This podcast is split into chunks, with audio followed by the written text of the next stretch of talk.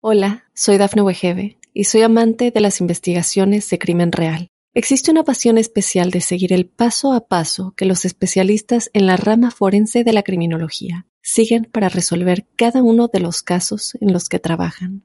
Si tú, como yo, eres una de las personas que encuentran fascinante escuchar este tipo de investigaciones, te invito a escuchar el podcast Trazos Criminales con la experta en perfilación criminal, Laura Quiñones Orquiza, en tu plataforma de audio favorita. Te haré algunas preguntas. Quiero que respondas honestamente. ¿Alguna vez has sentido algo que consideres anormal? El misterio está fundamentado en el silencio, pero ya es hora de hablarlo entre todos. Maldita Radio presenta otro martes inspirada en hechos reales. de misterio.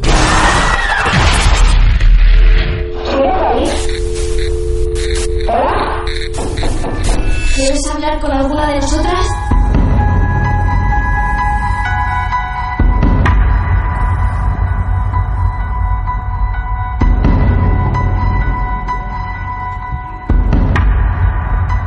Señoras y señores, nuevamente estamos todos, ustedes y lógicamente nosotros. Cuando digo nosotros, todos los que estamos acá, en este estudio, Pepo incluido, estamos todos comprometidos en este martes de misterio. Sí. Pepo, ponete los auriculares, por favor. ¿Eh? Por favor, te lo pido. Me voy a quedar en posición fetal acá en la esquina. Nos encontramos con una publicación en internet de elespañol.com. La publicación la realiza Juan Rada, periodista de España. Participa en programas de la televisión española, así como en Cuarto Milenio y otros canales también. También en Radio Nacional, todo esto de España. La publicación habla sobre una casa, allá la llaman, o por lo menos Juan, en esta publicación la llama la Casa del Terror. El título dice La Casa del Terror, nueve muertes violentas en tres sucesos diferentes junto a la Gran Vía. Un sastre asesinó a toda su familia, una madre ahogó a su hijo recién nacido, a un camisero lo mataron para robarle. El cruento historial comenzó en 1945. Nosotros tranquilamente podíamos haber leído el texto tan prolijamente presentado por Juan Rada, escrito lógicamente muy claro, pero a nosotros nos gusta que las historias las cuenten los protagonistas, o al menos aquel que estuvo cerca, aquel que ha vivido algo, aquel que por lo menos pisó la misma vereda de esa casa. Así que es por eso que lo molestamos a Juan Rada en estos momentos. Aquí en la Argentina son las 17.21. Creo que en Madrid son las 21 horas 21 minutos. Juan, ¿qué tal? Buenas tardes. Gracias por esta comunicación, ¿eh? Buenas tardes, ¿qué tal? ¿Cómo estamos? ¿Cómo andas, Juan? ¿Bien? Pues bien, aquí dedicados a la crónica negra y al periodismo en general. Claro. Que ya pues en las últimas décadas me he dedicado profesor a ello porque llevo más de medio siglo en la profesión. Dios mío. Si el tiempo nos da, charlaremos de alguna otra, pero la verdad que la cita es para esta casa tremenda. Por lo menos a través de tu crónica está presentado el caso maravilloso para los que, como digo, nos gustan los martes de misterio. Pero vamos de a poco, si querés, Juan, a, a comentar un poco sobre esta casa que está situada en Madrid, ¿está bien? Sí, la Gran Vía pues es como si dijéramos la espina dorsal de la capital de España, ¿no? Ah, mira vos. donde está es una especie del, del Broadway neoyorquino, ¿no? Donde están los teatros, los grandes espectáculos, los mejores cines, las tiendas comerciales, donde en suma acuden todos los turistas y muchísimos madrileños. Sí. Y pegado a esta Gran Vía, vamos escasos metros, en una manzana, eh, al doblar hacia la izquierda, pues hay una casa, se llama, la calle es muy estrechita y muy pequeña, Antonio Grillo. Ajá. Y en el número 3, es una manzana, pues se dieron la circunstancia de que hubo tres sucesos, a cual más sangrientos, pero en menos de 20 años, ¿no? Que eso es lo que Claro. extraña. Claro. Además, uno de ellos, de una brutalidad terrible, cuando un sastre asesina a la mujer, a los cinco hijos pequeños, y muestra los cadáveres sangrando desde el balcón. Una locura, ¿eh? Es una locura. La casa en la que vemos en imágenes es, este, es en una esquina, claramente. La esquina es la casa esa, tal cual. Sí, hace ¿No? chaflán. es Antonio Grillo, que viene como si dijéramos de la Gran Vía, Bien. con una otra calle pequeñita, se llama Travesía de las Beatas, Claro. porque ahí había un, un convento, debajo hubo un cementerio, dicen que todo eso ha podido influir, y precisamente yo, en ese Travesía de las Beatas, yo he vivido 10 años. Ajá. En fin, o sea, yo he estado 10 años de vecino Claro. de la Casa del Terror. Qué bárbaro. Eh, ¿Vos cuánto, a ver, cuánto crees que puede llegar a influir esto del cementerio? Porque una cosa es escribir crónicas, estas crónicas negras sobre asesinatos, sobre estas cosas terribles y crueles que ocurren, pero otra cosa también es eh, estar, digamos, convencido de que cosas extrañas fuera de este mundo pueden llegar a influir. ¿Vos qué crees? Pues sí, hay mucha gente que opina que efectivamente, ¿no? En estos sitios que ha habido cementerios de gente ya que yace, o también donde ha habido prisiones y demás, donde ha habido mucho sufrimiento, muerte, Claro. pues parece que eso un poco afecta, ¿no? Claro. Yo curiosamente como periodista estuve casi dos décadas de responsable de prensa en el Museo Nacional Reina Sofía, Sí. que antaño eso fue manicomio, Uh. eh, lugar de ejecuciones, de Claro. torturas, y los enterraban a todos debajo, ¿no? Y es un sitio quizá, el centro de España, donde más fenómenos paranormales se dan.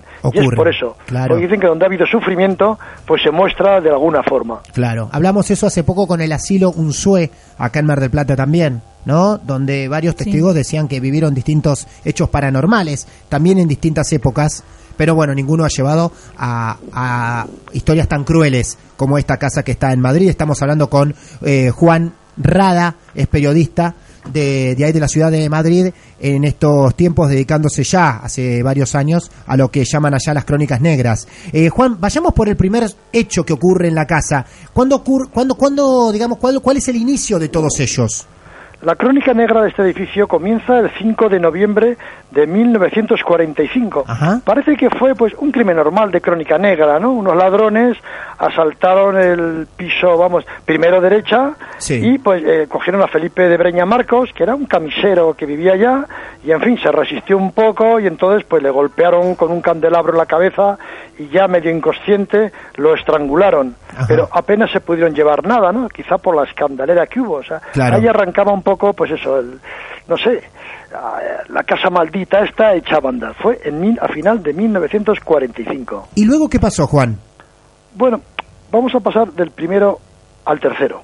Al que también fue tercero. sencillo. Ajá. El tercero Sencillo, fue sí. pues, 19 años después, Sí. que en el, en el tercero, en el piso tercero derecha, pues vivía Rufino Márquez con su novia, una veinteañera llamada Pi- Pilar Agustín. Ajá. Y en fin, y un día, pues el hombre, cuando vuelve del trabajo, como todos los días, va a colgar la chaqueta en el armario y tal, y se lleva una, una desagradable sorpresa, porque él iba a buscar alguna prenda en un cajón, se encontró pues el cadáver de un recién nacido.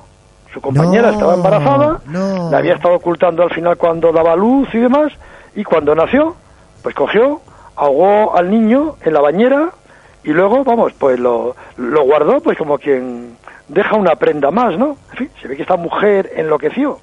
Ese fue como- si dijéramos el caso que cerraba esto. Pero es que en ese mismo piso, en ese tercero derecha, Sí. dos años antes había pasado esa gran matanza que acabamos de citar. Ahora vamos a hablar sobre eso, em, pero para terminar el caso de, de- terrible de la madre esta, ella nunca le había comentado a su pareja que estaba embarazada y ella parió a su hijo en el departamento, en, ese, en esa casa. Eso es, se lo fue, se lo estuvo ocultando, vamos, algo, algo muy extraño, y cuando dio a luz, pues hombre, esta mujer no, no supo cómo iba a reaccionar el otro, vamos, que era una buena persona y tal, Sí. pero se ve que enloqueció y no se le ocurrió otra cosa que asfixiarlo y meterlo en la bañera, y luego lo guardó como si nada, ¿no? En fin, la tuvieron que llevar a un psiquiátrico porque Sí. esa reacción no fue normal, pero claro, eso pasó a los dos años de la matanza que se había producido en ese mismo piso. En Cuarto Milenio hicimos un reportaje a ver si había fenómenos paranormales, Sí. estuvo una vidente, Sí. en fin, decía que se oía llorar algún niño. Ajá. En fin, sí, hay que pensar, claro, que, que un recién nacido murió y que unos niños pequeños fueron asesinados a tiros, mm, golpes de martillo y cuchilladas, ¿no? En No. fin, como, como que había fenómenos paranormales, pero en fin, se ha quedado ahí un poco la duda, porque es una zona un poco, podemos decir, siniestra, ¿no? Por el cementerio que había debajo. Cuando yo vivía incluso se estuvo reformando una bodeguita y debajo apareció un cementerio de niños recién nacidos, porque había una clínica, pues, clandestina de abortos, ¿no? O sea, debajo también al lado había un club de, de mujeres y tal y ahí estuvo la última noche pues el criminal más famoso que ha habido en la historia de España Jarabo que había matado a cuatro personas en fin parece que el crimen se ha concentrado un poco en ese pequeño rincón de Madrid Hablamos del primer hecho, significativo, hablamos del último, pero en el medio, sobre todo, está el hecho más importante, más cruel de todos. ¿En qué año ocurre, Juan? Pues esto ocurrió el 1 de mayo de 1962, que curiosamente ese día era festivo Sí. en España, porque aquí siempre esa fecha es la fiesta nacional del trabajo. Ajá, claro, acá también. había una tranquilidad absoluta. Ajá. Porque al lado de esa calle, pues hay un mercado y por las mañanas, pues eso, llegan los camiones de pescado, de Claro. carne, descargar y tal. Es una zona muy ruidosa entre semana, pero aquí el domingo había, podemos decir, una tranquilidad sepulcral. Sepulcral, porque Bien. de pronto se rompió con sirenas de la policía, con gritos, con policías pistola en mano, ya había saltado, pues quizá el suceso más siniestro, uno de los más siniestros que ha habido en la capital de España. ¿Y qué pasó ese día, Juan? La policía recibió una llamada de un tal José María Ruiz Martínez diciendo que había matado a toda la familia. Entonces le pidieron, ¿dónde? Dígame el domicilio y demás. No, y él colgó. No quiso decir nada más que eso. Pero localizaron el origen de la llamada y tirando de guía telefónica, pues supieron dónde que era la calle Antonio Grillo, pues pegado a la Gran Vía, y para que se fueron. ¿Qué había ocurrido ahí? Pues a las 7 de la mañana, el dueño, José María Ruiz Martínez, que era dueño de una sastrería, pues también muy cercana a la de su casa, la calle de la Luna y tal, y una persona pues muy apreciada, porque era serio, trabajador y demás, a la criada la mandó a una farmacia de guardia a buscar un fármaco. Parece que era una excusa para quitarla del medio. Ajá. Es más, volvió y le dijo, mire que esa farmacia de guardia han abierto hoy, pues vaya a otra y tal y cual. La quería quitar del medio Exacto. y al rato ya se oyeron gritos, se oyeron disparos, se oyeron de todo. Entonces, una vecina llamó a una hermana de, de la señora, del, del sastre, estuvieron llamando a la puerta, y aquí pasa algo grave. Entonces, muy cerquita hay un convento, una iglesia, y vinieron con un sacerdote.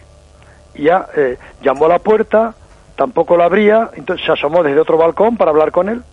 Entonces, en ese intervalo, pues él empezó ya a salir al balcón, pues gritando exactamente, los he matado a todos, tenía que hacerlo, aquí están, podéis verlos, los quería mucho, ellos me obligaron, lo he hecho para no matar a otros canallas, y mientras mostraba los cuerpecitos en pijama sangrando No. de sus cinco hijos. No, terrible. Terrible. El tipo por el balcón mostraba los cuerpos. los cuerpos, eso es, uno tras otro, lo sacó los cinco. El sacerdote desde, desde el balcón del piso de al lado le, le decía que se calmara y tal, y este hombre decía, pero me tiene que confesar, me tiene que confesar, le pedía al cura. Entonces eh, le decía, ¿de acuerdo? Dame la pistola. dice, no, no, solo confiéseme, después debo matarme yo también. Y no había forma. Entonces ya optaron como de balcón a balcón. Eh, él no quería entregar la pistola, pues ya eh, subieron por las escaleras, llamaron a la puerta y tal, y porque quiero confesar, me decía, pues abre y dame la pistola. La respuesta fue un tiro seco, se había suicidado. Ya hubo que llamar a los bomberos para derribar la puerta del piso y poder entrar dentro. ¿Qué se encontraron allí? Ahora lo contaré. Una masacre auténtica. Había Dios matado a la mujer, Dios mío. a los cinco niños pequeños, a tiros, a golpes de martillo y a cuchilladas. Aquí era un charco de sangre y tal, y él estaba moribundo, no había muerto todavía. Pero en fin, ya en el traslado, mientras llegaba al hospital y demás, expiró. O sea, fueron siete muertos ese 1 de mayo de 1962.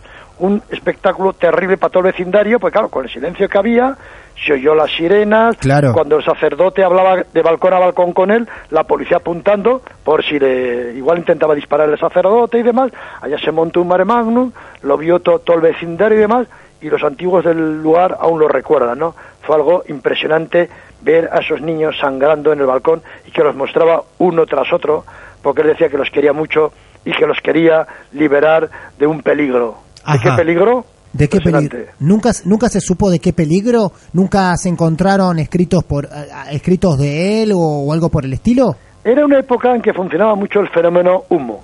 Los humitas eran unos extraterrestres, bueno, vamos a poner la palabra supuestos, lógicamente, Ajá. que habían venido de otro planeta Sí. y estaban contactando con españoles. Aterrizaron primeramente en Francia, luego ya- saltaron a España y luego ya llegaron por Sudamérica. Incluso estuvieron por Argentina, en los comunicados que mandaban. Eran, un- ellos se ponían en contacto mediante correspondencia y mandaban unos informes técnicos, pero muy avanzados, ¿eh? de, todo tipo de tecnología, de ciencias, de químicas, de matemáticas, y decía que venían en plan pacífico y tal, y hubo muchos seguidores del fenómeno humita. Este sastre fue uno de los que recibió una carta de ellos. Incluso la hizo llegar porque en Madrid, pues los seguidores de este fenómeno, los interesados por la ufología, periodistas, mucha gente, se reunían en un local que se llamaba La Ballena Blanca. Y ahí se leían los comunicados y demás. Y ahí se leyó una carta de este sastre. Entonces, este sastre estaba un poco imbuido por esa posible invasión alienígena, ¿no? Y parece que cogió miedo. Un poco como el famoso programa radiofónico de Orson Welles, La Guerra de los Mundos, ¿no? Claro, Que exacto. afectó tanto. Entonces, este hombre, luego le está, él está haciendo también un chalet en las afueras de Madrid, en Villalba, y entonces no se sabe si entre la preocupación que tenía por las obras que no iban como él creía, y esa posible invasión de los humitas, pues decidió cargarse a toda la familia para evitarles males mayores si caían en poder de los alienígenas. ¿Cómo relacionan a este sastre que mata a toda su familia con los humitas? ¿Encuentran textos en la casa? Pues porque él hizo a este José Luis Jordán Peña, que fue un poco el promotor de esto, que Sí. podemos decir el, el profeta humita, hizo- le hizo llegar una carta suya que había recibido. Este sastre, claro, recibió esa carta Sí. y entonces decidió dirigirse a este profesional que estaba en la Sociedad Española, vamos, de temas de ufología, de parapsicología y demás, y le llevó la carta que fue leída en esta reunión, pues que había de seguidores del tema ufológico, ¿no? Claro. O sea, que él tuvo contactos, luego si creyó más, si creyó menos, pero claro, la expresión que decía de que los mato porque los quiero mucho, porque me han obligado esos canallas, era como para liberarlos de un mal extraño, de algo que iba a venir de fuera. Ahí parece que estaba la razón de esa locura que tuvo este hombre. El sastre, sí señor, claro. Eh, ¿Cómo es la actualidad hoy de esa esquina, de esa casa? Este, la gente cercana, los que viven ahí, hablan mucho sobre ella. Cuando vos publicaste eh, esta investigación o este- una, especie de reseña sobre esa casa de- del terror, eh, que, ¿cuáles fueron las repercusiones que tenés? ¿Hay gente que aporta todavía más información a esta esquina extraña? No, quizá también es que es una calle muy pequeña, Antonio Claro, pero donde ha habido varios sucesos. Claro. Donde ya desde hace un siglo, dos siglos, ha habido muertes, asesinatos. Es una calle, o sea, podríamos decir, vamos, prototipo para la crónica negra, ¿no? Claro. Incluso hace poco, en una serie de televisión española muy exitosa, El Ministerio del Tiempo, pues alguno de los capítulos está hecho en esa calle, ¿no? Claro. Rememorando crímenes anteriores. Entonces, ¿qué, qué sucede? Que quizá el boom de esta casa se pierde un poco porque ha habido por ahí pues un montón más de hechos sangrientos y de sucesos impactantes. Si fuera una calle con, un- con solamente este suceso, pues quizá la gente se hubiera fijado más, ¿no? Claro. Pero se disuelve un poco pues en esa serie de, de crímenes, suicidios y otros temas que, que- de las que ha sido escenario, sí, sí. Juan, eh, bueno, les quiero decir a todos que pueden seguirlo a Juan y si te gustan las crónicas negras, Juan S. Rada, así es.